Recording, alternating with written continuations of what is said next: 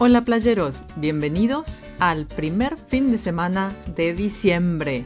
Ya entramos en la recta final de este año.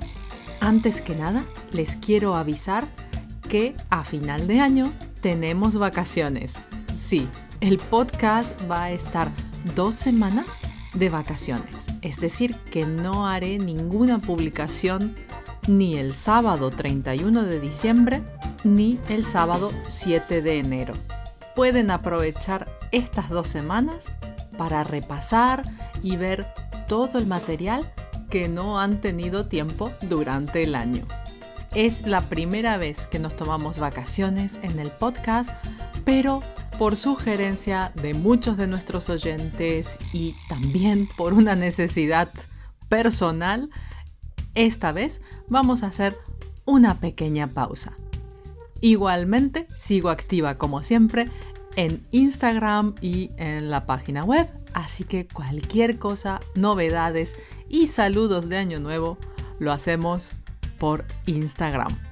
Bien, vamos al tema de hoy.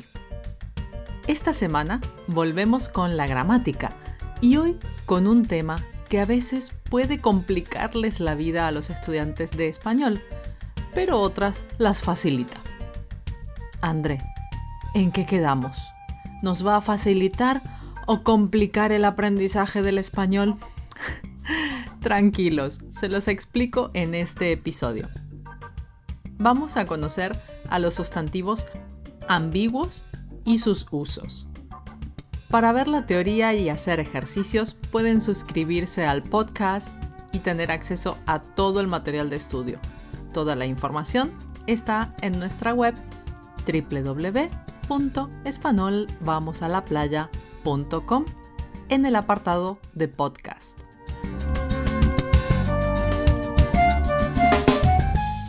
Empecemos definiendo qué significa ambiguo. La Real Academia Española nos da tres definiciones para el adjetivo ambiguo o ambigua, pero tomaremos el primero, que es el que nos interesa hoy ambiguo, dicho especialmente en el lenguaje, significa que puede entenderse de varios modos o admitir distintas interpretaciones.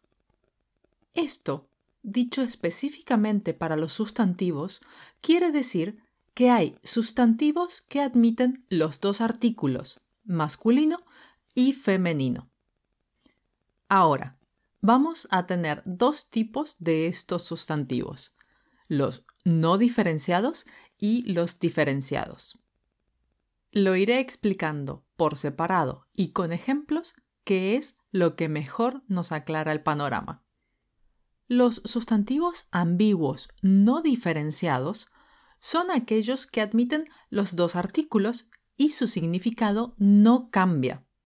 En este grupo tenemos, por ejemplo, el azúcar y la azúcar, el mar y la mar, la sartén y el sartén, o el sauna y la sauna, entre otros. Aquí ya escucho la pregunta, André, ¿entonces puedo usar cualquiera de los dos artículos con estas palabras? La respuesta rápida es sí. Ahora viene la segunda pregunta. Pero tú, ¿cuál usas? Bueno, les cuento que la elección del artículo es personal de cada hablante, pero también determinada por la región en donde vive y muchas veces también su oficio o profesión. Tomemos como ejemplo el mar o la mar. Generalmente las personas que viven en las zonas costeras o trabajan en este elemento prefieren el femenino y aquellas personas que somos del interior y no tenemos una relación tan cercana con el mar, nos decantamos por el masculino. Ahora, también existe un uso estilístico y es que el uso femenino, es decir, la mar, se considera más poético o literario. Hay que tener cuidado, por eso les recomiendo siempre consultar el diccionario y es que muchas veces hay sustantivos que tienen un género determinado y en el lenguaje coloquial se utiliza el contrario. Aquí tenemos, por ejemplo, calor. El calor es un sustantivo masculino que significa la sensación que se experimenta cuando la temperatura se eleva. Pero muchas personas, en el uso coloquial, dicen la calor cuando se refieren al calor atmosférico. Escucharemos frases como me gusta sentir el calor de la chimenea y hoy hace una calor insoportable. Cuando usemos este tipo de sustantivos, tenemos que elegir el artículo que queramos y no olvidarnos de usar los adjetivos en el género que hayamos elegido. Tomemos azúcar. Puedo decir el azúcar moreno o la azúcar morena. Ahora, será siempre azúcar blanquilla y el plural se formará en masculino, los azúcares. Este sustantivo concreto es ambiguo solo en singular. Tranquilos, les dejaré el listado de estos sustantivos en el vocabulario y con los plurales que utilizan. Si han prestado atención, estos sustantivos son objetos o cosas. También hay animales en este listado, pero no tenemos que confundir estos sustantivos con aquellos que son invariables, pero que cambian si van determinados a un ser masculino o femenino, como podría ser el estudiante o la estudiante y el dentista o la dentista, por ejemplo. Bien, les contaba que tenemos también los sustantivos ambiguos diferenciados. Estos van a usar también los dos artículos, pero el significado les cambia según cuál se use.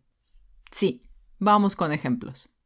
Tomemos el sustantivo capital. La capital es una ciudad. Por ejemplo, Lima es la capital de Perú. Pero el capital es el patrimonio de alguien. Así que diremos, el capital de mi tío Pepe es muy grande. Otro ejemplo lo tenemos con corte. La Corte Suprema de Justicia dictó la sentencia. Ahora, si digo el corte, me refiero a una herida hecha por un cuchillo, por ejemplo me hice un corte con las tijeras. O el corte de luz duró una hora. Y un último ejemplo de este grupo. El cura es el sacerdote de la Iglesia Católica. El nuevo cura del barrio se llama Paco. Pero la cura es la forma de sanación de una enfermedad. La cura del cáncer sigue aún en investigación. No se preocupen, estos sustantivos no son muchos y se pueden diferenciar muy bien por el contexto. Y los otros, que son realmente ambiguos y son la mayoría, no vamos a tener problema si los usamos con masculino o femenino. Tengan en cuenta que estamos hablando de sustantivos y no de adjetivos que no cambian y que se pueden usar con sustantivos masculinos o femeninos. Este es otro tema que tenemos pendiente en nuestro apartado de gramática. Lo veremos pronto, no se preocupen. Lo dicho, les dejo en mi canal de Patreon todo el material de estudio, las listas con estos sustantivos y ejercicios para que practiquen. Nosotros nos escuchamos ya la próxima semana con una entrevista muy interesante y un acento que ya conocen pero los dejo un poquito con la duda. Les mando un fuerte abrazo y como siempre, adiós.